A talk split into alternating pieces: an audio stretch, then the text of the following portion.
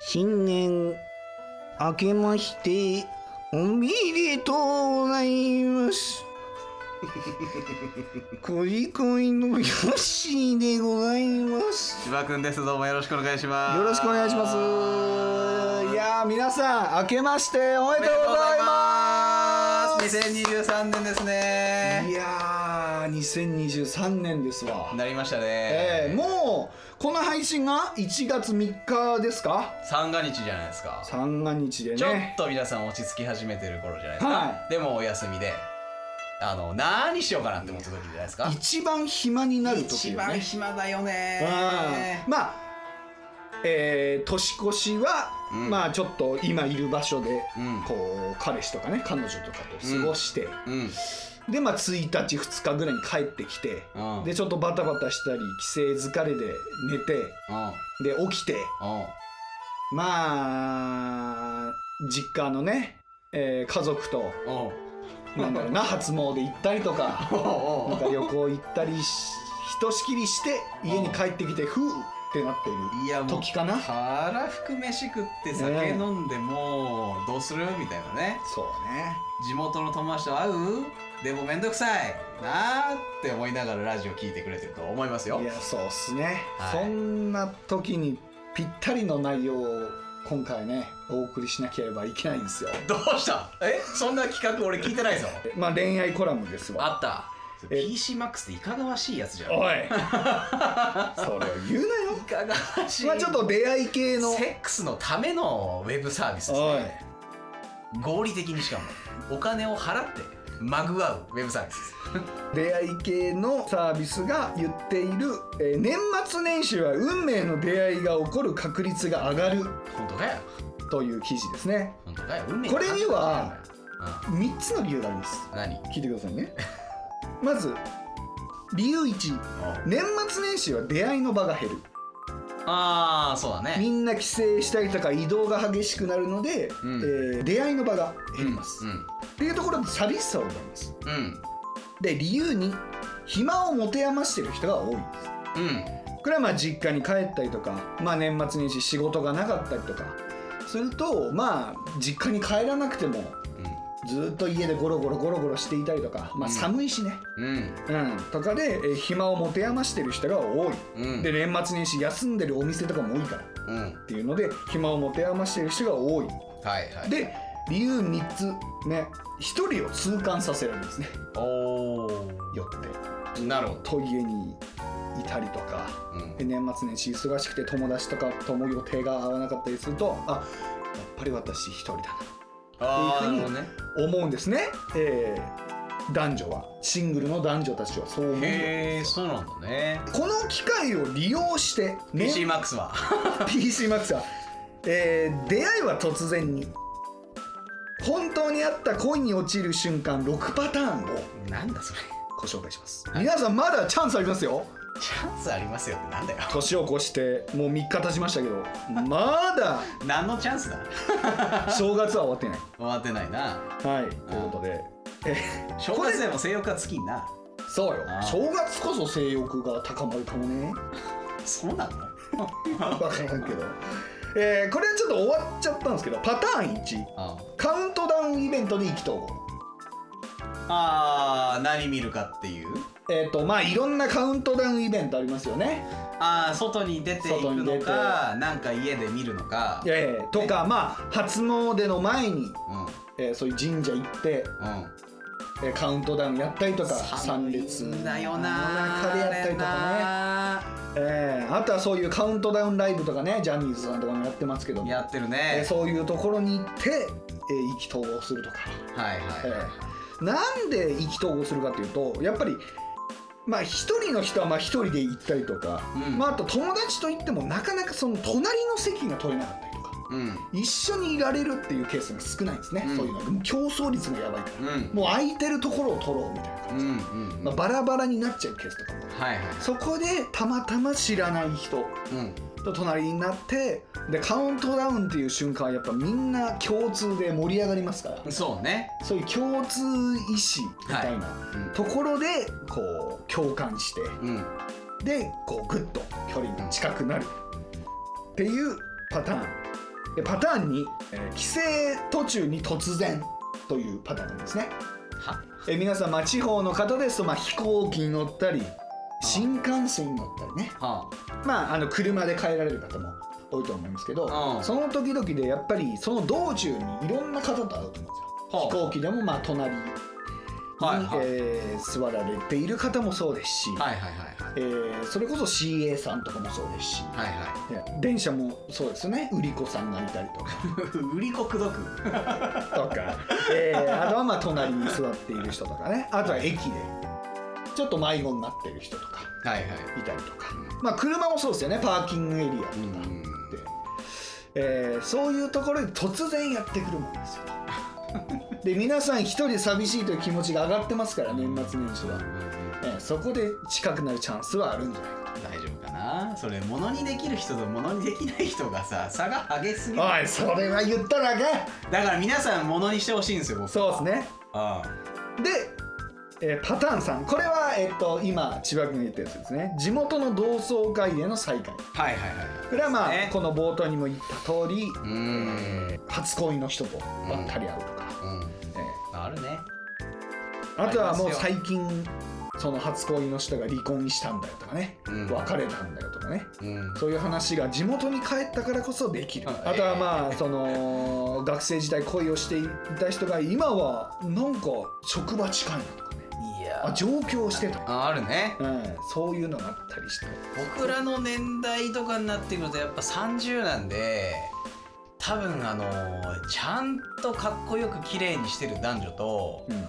あのサボってきてちょっと見た目えぐいなーってなってきた男女の差がだんだん出てくる頃だよね、そうだねうんだってもう男でもハゲ散らかしてるやついるでしいやそんなこと言ったら俺高校時代でハゲてるやつおったよょいやまあまあまあそこはねしゃあないけどさまあそうねちょっと30代から、えーおはげが目立つ方もいらっしゃやるっでしぱょうねりあの綺麗で清潔感あるのが一番ですよ、うんあと、まあ、パターン4これはちょっと少ないかもしれないですけど友人の紹介というものが生まれやすいと言われてますうーん地元の友達とかね、はあはあはあ、あーまあでもありえるねうん、地元帰ってこいよえー、めんどくさいしいやいやお前にいい話がいい話ビジネスの勧誘ビジネスではないねんけどもえーなんか初恋の何々ちゃんが最近離婚したらしいおそういうので俺ちょっとセッティングしとこうかえー、そんないいやついるな、えーそういういのないでしょかそんな義務精神の人いるかまああとは地元に帰らない組っていうパターンなんですよあーなるほどねで地元に帰らない組で、えーしっぽり東京の、えー正月一緒に過ごそうかみたいなのでそういう仲間を集って飲み会やるから来ようよみたいなあーそれはいいんじゃなといかもあったり、ね、カウントダウンパーティーとかねとかね、うん、あと正月ぼっち組って地元にも帰らずぼっち組で飲もうよ、あー面白いそういうのなんかフリーの時やりたかったなえーあとは初詣で昔の恋人とばったりまあこれはさっき言ったやつかはいはいはいえーあとはパターン6これ学生やな明けおめメールはいいやいいって明けおめ LINE でいいいい「お久しぶり!」いいいみたいいいいいないそんなのあの男の下心しか出ないからそれをフックにねだって僕の彼女もよく言ってますよ明けましておめでとうとお誕生日おめでとうをきっかけに会おうとしてくる男が多いそうでしょうねああだから下心丸見えなのがもう分かられてんのよ女子がえーそうですねねで、えーまあこういったものがありますとはい、で、えーこのタイミングを逃すなとうんこの出会い系サイトは言ってます、うえー運命の出会いを手に入れるためにできる4つのことをん長いなまだあんのもうその4つで最後バックエンドくるでしょなあ、えー自分磨きをしておくうん、もう遅いよとにかくイベントに参加す うるん出会い中かえこれ早いよ4つのことでおう3つ目いきましたうん出会い系サイトを利用するいやだからもう PCMAX のサイトですよ 皆さんおい PC マックスさんに失礼やろがい本当にもで、えー帰省してみるという4つの方法があうるいや要はだから地元でね PCMAX 使えって言いたいんだろちゃうのかはいうんで一人でも多くまぐわえと言いたいんだろえー運命の出会いは探して見つかるものではありません普段から人と関わることそして運命の出会いがいつ起きてもいいように自分自身の準備を整えておくことが大切です運命の出会いを引き寄せるのは自分自身なのですからというこすごいなんか自己啓発系ですねとでいやでもまあおっしゃる通りですけど、うんうんまあでもぼーっと過ごすよりはなんかちょっとね確かに少しロマンスはあっていいんじゃないですかそうですねうんあのフリーの人がですよあんまりあの彼氏彼女いるけど地元の人と会ってそういう風にってまあでもなそういうのこそ燃えるんだろうけいどや燃えるるねいや期待してますしてください期待してますってなんだ僕はおおもう前の何なんだその願望じゃねえかそれ目的でもありますからえいなんかあるあの帰ってセッティングされてんのいやされてはないしなんなら地元に帰って久々にもう地元で一番可愛いとされてるりえちゃんほと、えー、Facebook 交換したけど、もう3通で帰ってこなくなりましたねうえー、ちょっと見してそれ Facebook いないのいい顔見たいんだけどリエちゃん、えー、見せてくれないんだ3通で振られるってダッサいねもう下心丸見えビッグボーイだと分かられてしまったようです皆さんまあでもそんなもんっすよねまあ年末帰るんだけど会わないは僕とセックスしてくれませんかって言ってるのと一緒なんであの気をつけてください女性の皆さん本当にヨッシーはことごとく25歳の女の子の次に、えー、地元の可愛いとされる女の子に振られましたいいですね箱根旅行に行っときながら彼女の愚痴をたくさん言い言いながら僕は浮気がしたいと豪語する男は結局こういう末路です皆さんねいや割と前の話よえあま割と前だ割と前ですよへええ何久しぶり元気してるっていうそうですねだからなんか地元でたまたま会ってそこからもう結婚してんじゃないのその人いあなんかねアイコン見たらウェディングドレスでしたねやだから結婚しとるやねんあいやその頃は結婚しなかっあたうんい Facebook でつながるってまたなんかちょっと古来なやり方ですねやちょっとあの距離があるよ ね LINE は嫌だけどっていう Facebook なんだねインスタじゃないんだだから一番距離遠くされたからなるほどね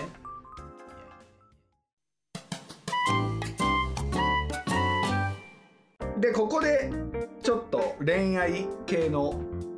えーお悩みをおうお正月に、まあ、この年末年始にはい関わるはいものですね関わるものはいこれ12月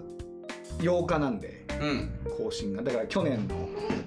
12月の頭ぐらいに投稿されたやつですね、うんえー20代女性です、はいえー大学4年の女です、うんえー高校3年生の頃に好きだった男の子への片思いを未だにこじらせています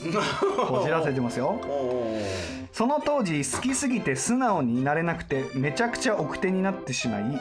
えーかろうじてバレンタインのお菓子を渡せたくらいうんお返しはなかったですあで何もないまま卒業して連絡を取っていませんでしたあおう友達伝いに相手が私のバレンタインを欲しいって言ってるらしいよみたいなのを聞いてええ欲しいって聞いたからみたいなことを言ってあげるつもりなかったけどみんなに取られてしまったかもしれませんおうみたいなことがありましたと。おうで去年の、えー冬頃に私の誤爆 LINE から少し LINE をしたもののうん私のことを覚えてはくれていましたが年明けまでに LINE は途切れてしまいましたうん大学でも彼氏はできずうだうだしている間に4年にまでなってしまいました はいはいはいはいえー来年就職なのでいい加減踏ん切りをつけたくて今年のクリスマスかお正月にかこつけてもう一度 LINE をしてみようと思いまうす、んキモいですかね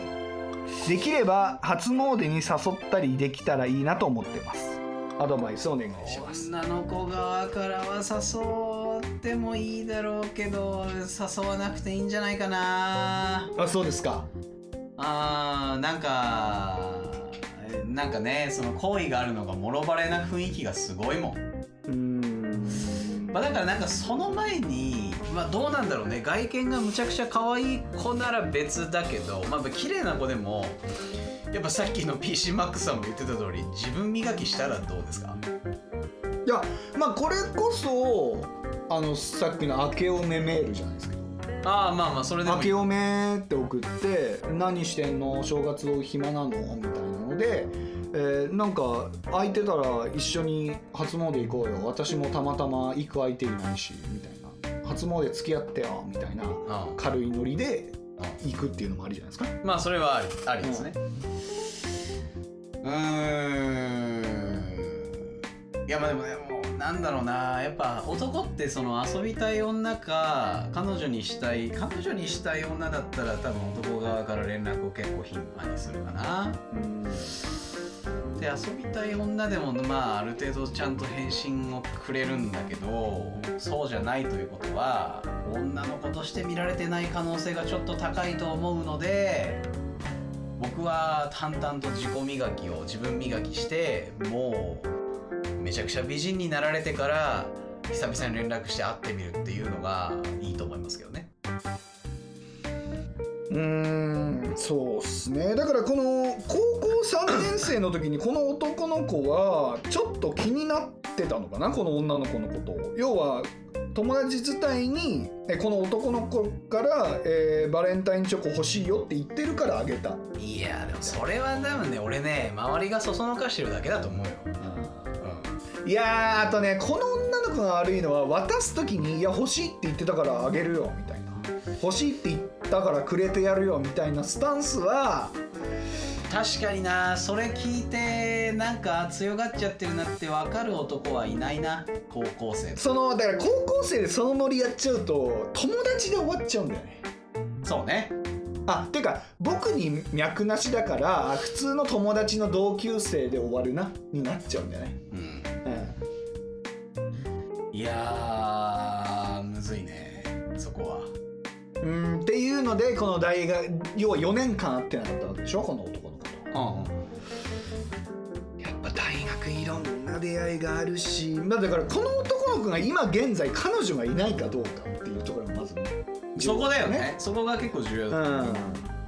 でいなかったとしてもこの空白の4年間をどうやって埋めるかですよねうんまああと会う約束ができることが一番先じゃないですかやっぱまあそうっすねでそこからなんでこの人がこのずっと片思いをしてるんですかね僕だいやか多分だって告白できてないから自分の中でなんだろう整理がついてないらああーなるほどなうんあのーだからこういう方にねああのこういう方結構多いと思うんですよずっと会っていないけどずっと片思いをこじらせてるっていう方うんに僕が言いたいのは一回会って話してみていいと思いますあの恥ずかしいとかもう嫌われるんじゃないかっていうのを一回考えずにうん会ってみればいいですなるほど大体幻滅するんでっていう話をよく聞きます人間は変わるんでで大体だってしかもその時のときめきとその最高潮にかっこいいないし可愛い状態を保持してるからそうイメージの中自分の頭の中でねそうあな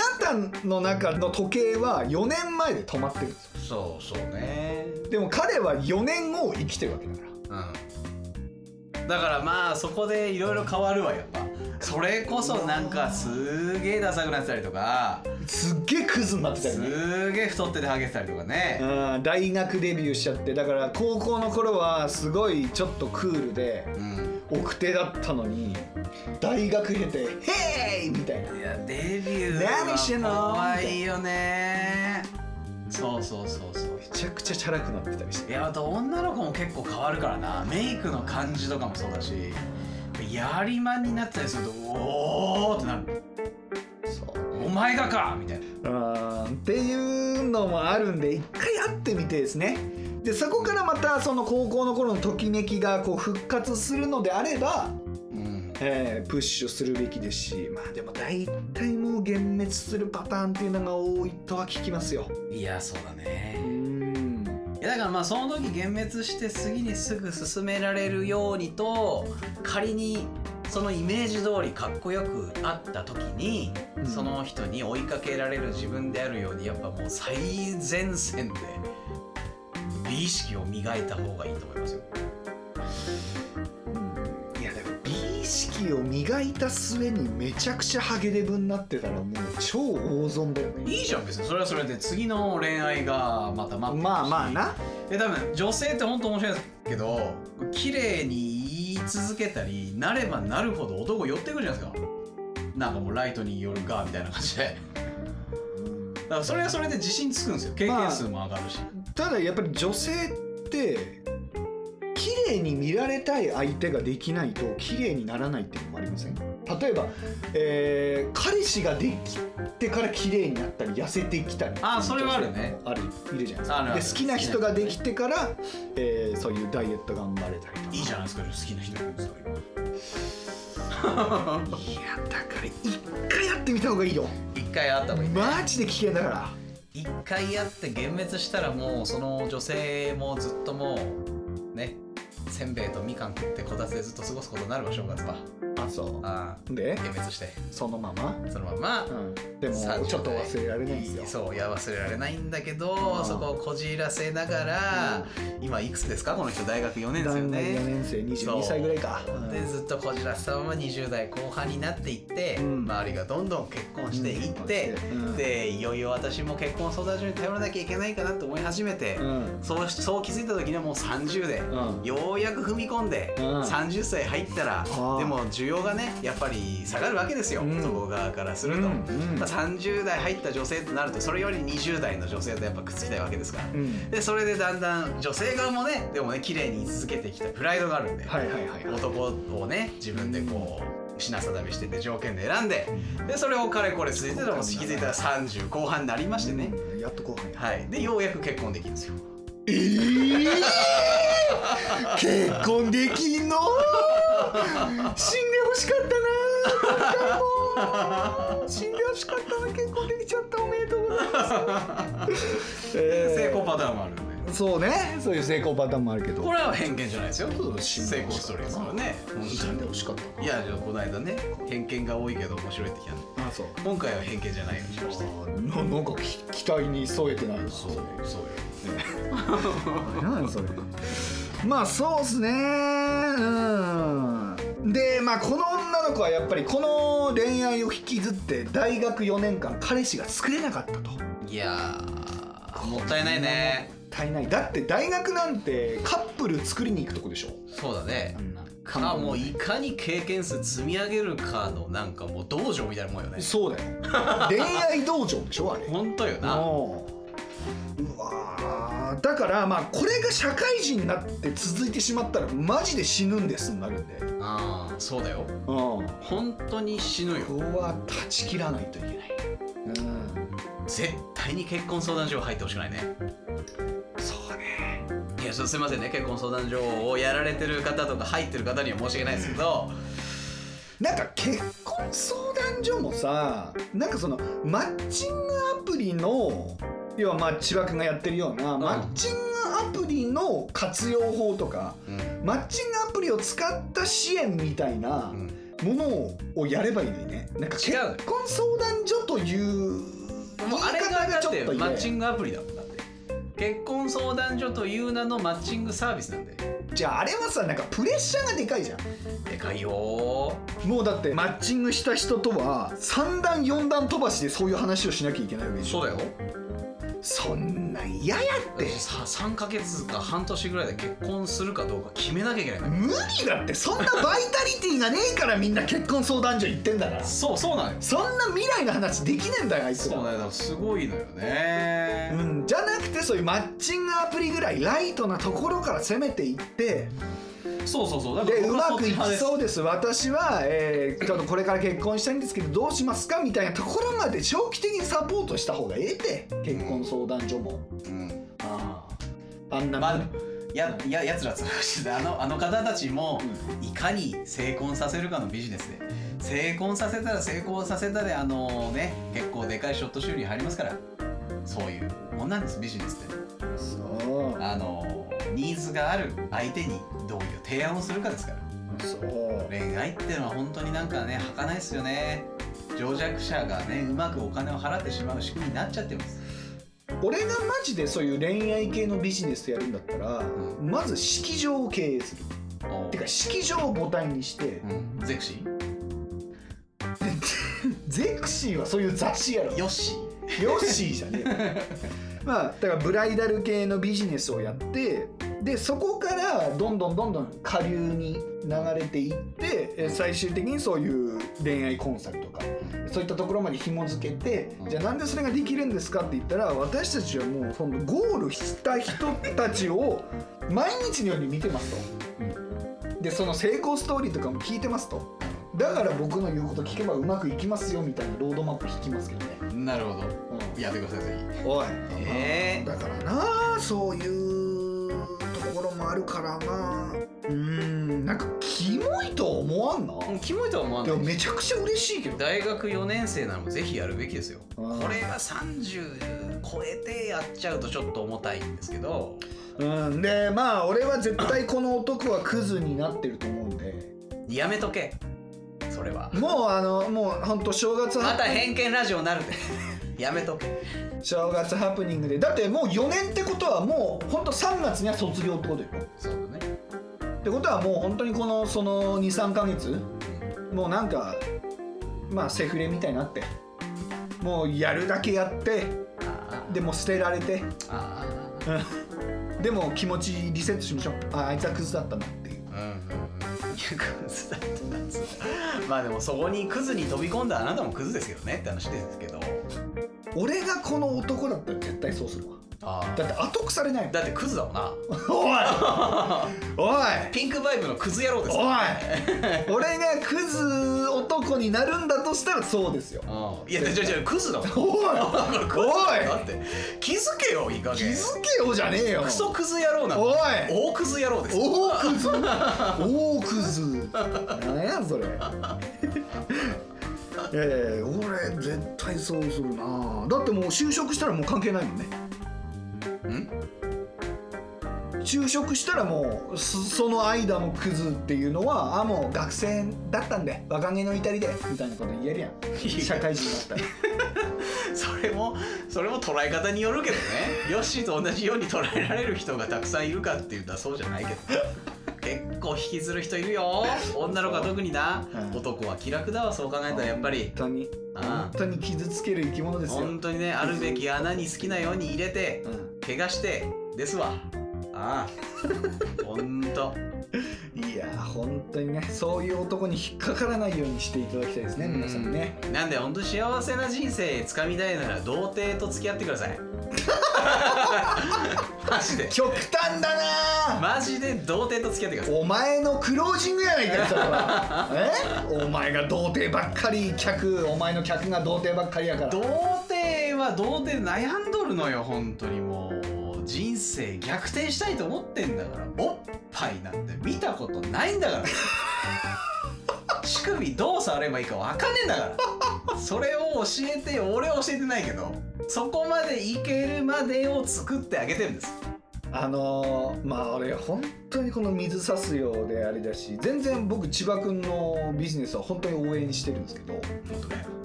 いや応援し ろよあのねやっぱりねこの前のあのー詐欺パーティーに参加した時 詐欺パーティーねのあれですけど童貞は絡みづらいな絡みづらいねだって男が思うんだから女の人なんて相当だと思うよだからね広い心を持てますよう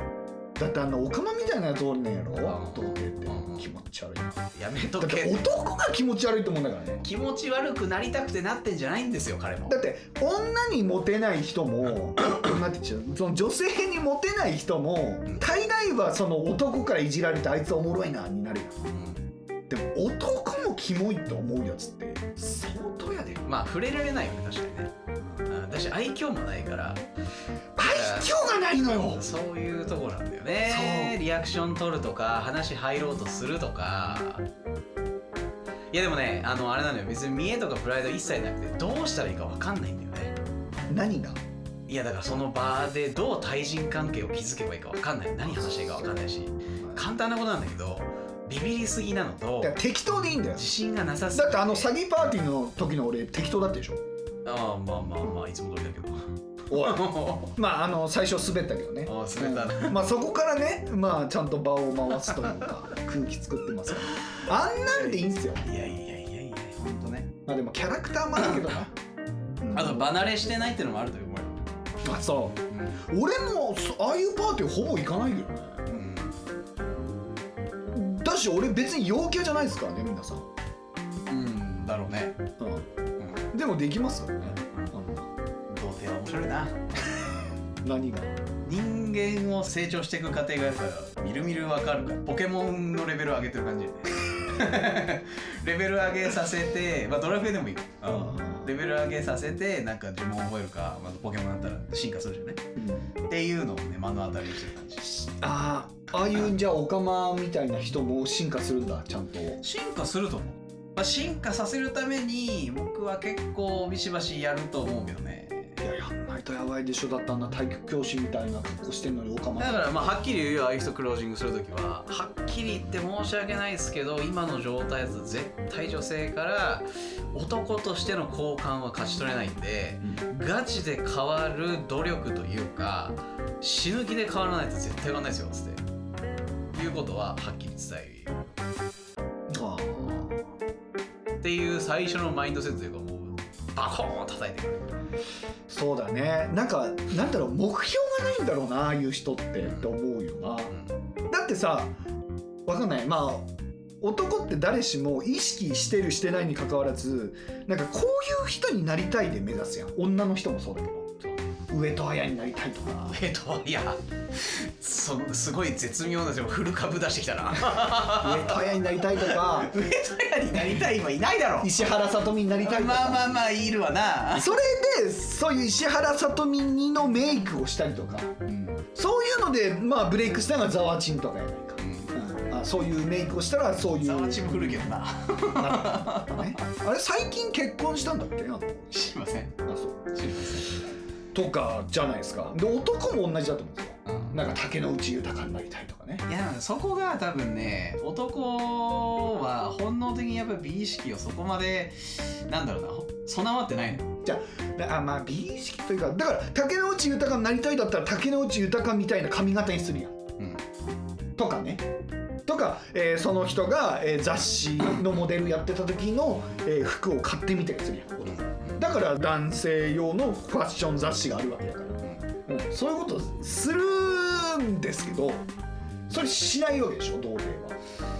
うーんまあできなかったっつうのとまあその憧れてきてなかったんじゃないだから家庭環境の問題もあるだろうしそもそも自己肯定感が低いとかオタクでそういうなんだろうキラキラした世界に触れてこなかっうんた、なるっていうパターンだと思いますね。ほどなえーだからそういうあのかっこいいイケメンのモデルさんとかが着てる服であったり髪型っていうのはどうせ自分には似合わないとい思うやというかまあ次元が違うからそれになろうとも思わないんじゃないかな。いや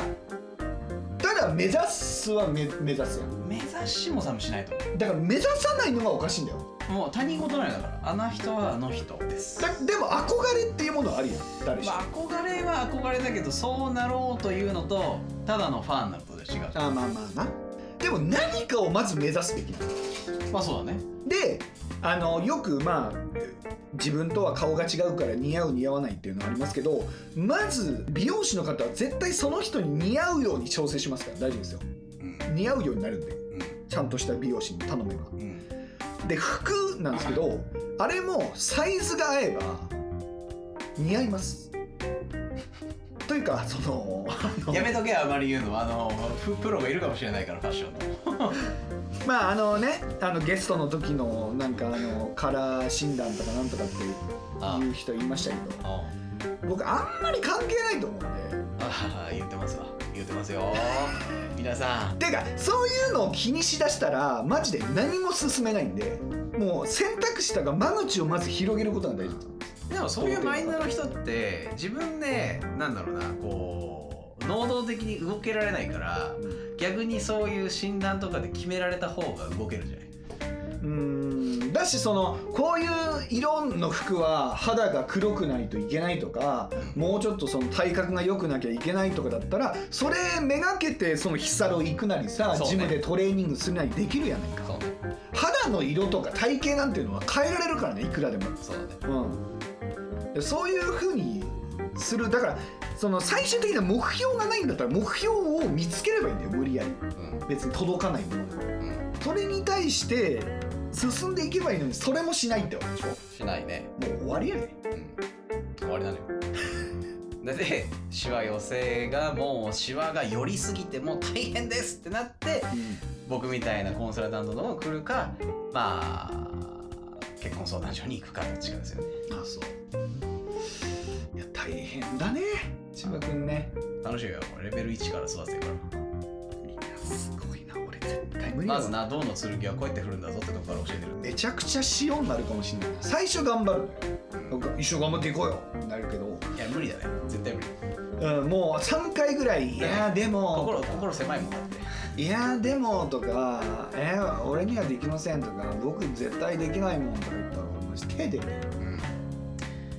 かに感情を殺しながらやっぱ俯瞰してその人のためのことを思ってどう立ち回るかの仕事ですねコンサルティングっていうのは恋愛コンサルだけはマジでやろうとは思ううんすごいな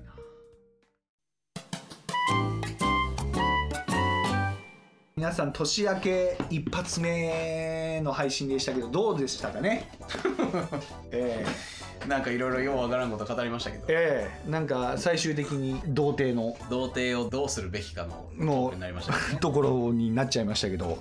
まあそうですね、まあ、今年1年もいろんなことあるでしょうけどね、まあ、恋愛なり自分の活動なり仕事なり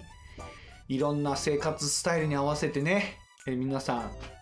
頑張っていってほしいですしその中のね一つの恋愛というエッセンスの中で僕らもねえー何かお力になれたりうんなんかその暮らしの中の一つのエッセンスとしてねエッセンス好きだなエッセンシャルうんエッセンシャルエッセンスうんに、えーなれればいいかなと思ってますんで、はいえーそのためのレベルアップのためにもですね皆さんねポッドキャストアワードはい忘れてませんか正月ボケで、はいぜひお願いします全然、えー1月の20日までやってますんでね、はいえーぜひ清き一票お願いいたしまおす願いいたしますはいということで、えー新年もねはいえー明けましてこれからも頑張っていきたいと思いますんで、えー一本締めで締めたいと思います。い 一本締めははいいはいよきますよ皆さんも、えーラジオの前でやってください。はいえーよーということで、えー今年も一年よろしくお願いいたします。よろしくお願いいたします